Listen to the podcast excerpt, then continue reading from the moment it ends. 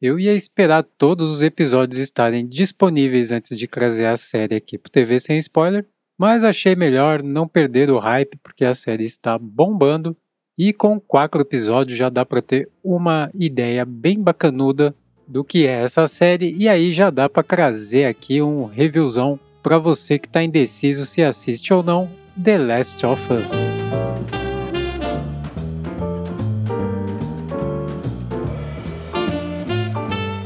Esse é o TV Sem Spoiler e eu sou Dante Gessulli, dando pitacos sobre filmes e séries dos grandes serviços de streaming, para te clarear as ideias e te manter no escuro sobre as histórias. E o episódio de hoje é patrocinado por.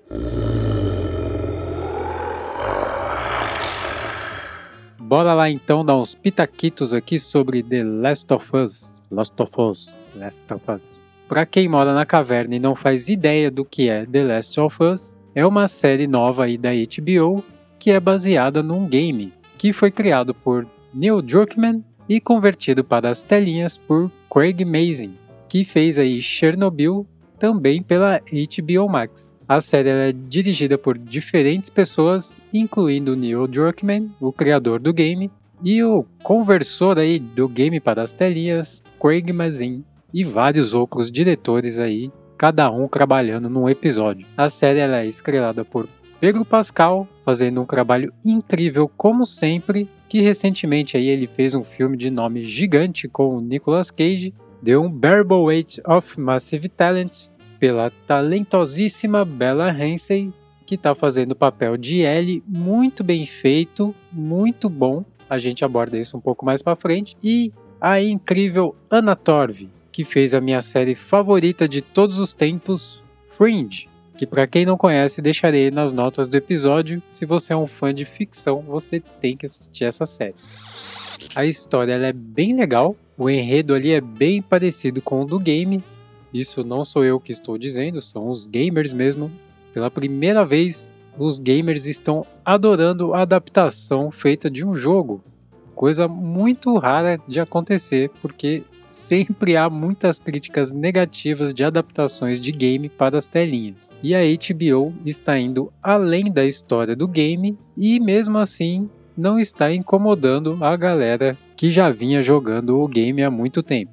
A HBO tem feito aí um trabalho de expansão da história, que como eu sempre digo aqui em episódios que que trazem adaptações de game, que é sempre complicado porque o game não tem uma história lá muito profunda, então precisa desenvolver bastante coisa e aí a adaptação acaba saindo dos trilhos e a galera não gosta muito. O que é diferente aqui em The Last of Us, porque o próprio game já tem uma história um pouco mais recheada do que o normal, trazendo uma experiência um pouco mais cinemática para o game. Eu preciso deixar bem claro aqui que eu nunca joguei o jogo, mas depois de começar a assistir a série, eu fui na Twitch assistir uns gameplays da galera para entender um pouco melhor do jogo e poder fazer essa comparação entre as duas mídias. E por sinal, eu assisti o gameplay do Afonso 3D, que é aí um dos integrantes do Frequência X, um podcast muito legal sobre ufologia com humor e conspirações também, que é um original do Spotify. Deixarei aí o link nas notas do episódio, que é um podcast muito, muito bacanudo. Os personagens são muito carismáticos, são até fiéis aos do game.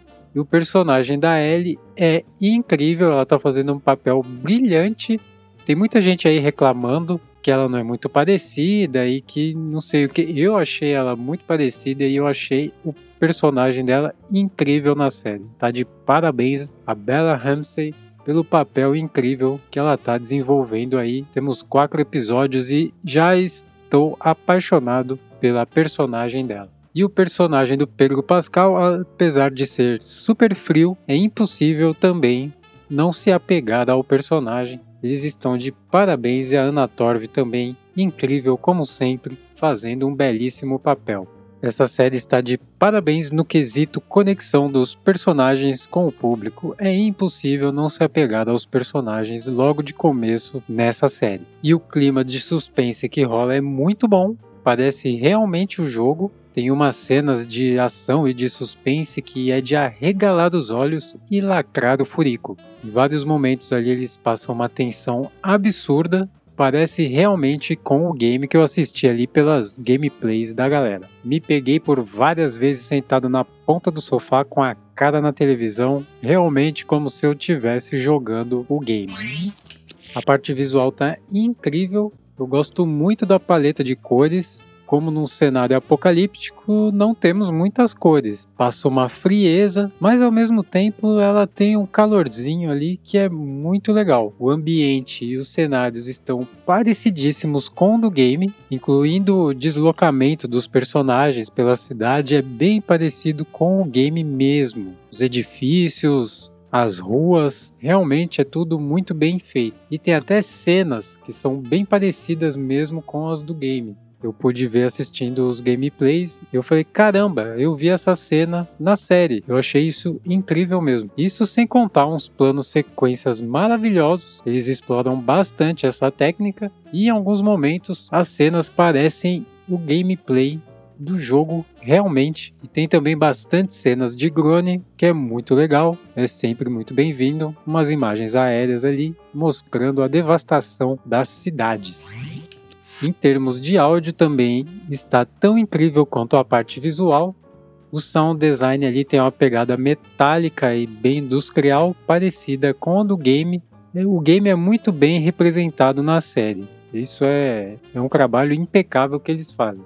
E o sound design ele é incrível e até os dos zumbis que os zumbis têm vários tipos de zumbis ali. Tem os instaladores que têm uns sons de arrepiar. E aí, quando eu fui ver a gameplay, eu vi que o som é muito, muito, muito parecido, é super bem representado com o sound effects do game. Então, quem é da jogatina e vai assistir a série vai ficar realmente muito feliz com esses cuidadinhos que a produção teve. A trilha também está muito bacana, ela traz uma pegada bem diferente. Isso eu não tenho certeza se no game é assim, mas ele traz bastante cordas. É difícil ver uma trilha com violão, ainda mais numa série desse tipo eles usam violão, usam violas, é um som de corda muito bacana inclusive da abertura, que é incrível. Vale a pena não pular da abertura em alguns episódios para você assistir, porque tá bem bonito. E a trilha é feita por Gustavo Santolala, que também fez a trilha do game. Só que na série temos aí a ajuda do David Fleming, que só para ilustrar ele fez Dune de 2021, que saiu aí no Apple TV Plus, que é um filme incrível. Você não viu? Também aconselho a ver.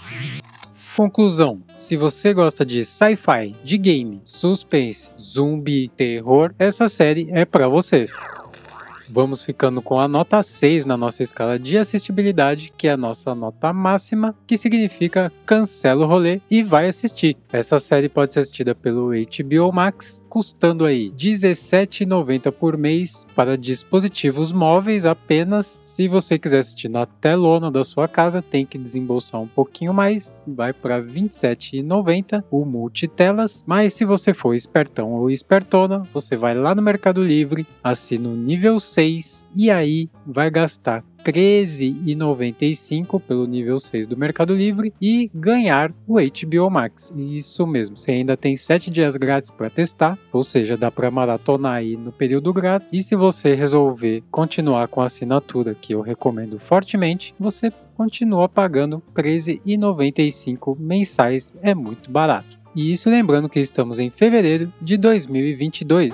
23, vira a chavinha. E esse foi o episódio de hoje. Espero que vocês tenham gostado. Se você gostou, deixe seu like, sua estrelinha, seu comentário, sua avaliação. Compartilhe com os amigos. E se foi útil para você, deixe um cafezinho para a gente lá no PicPay ou via Pix. E vou lembrar mais uma vez aqui que muita gente escuta o podcast e o algoritmo continua enviando os episódios novos, mas tem muita gente que esquece de se inscrever, pois a gente tem bastante play e temos poucos inscritos. Então clica aí, clica ó.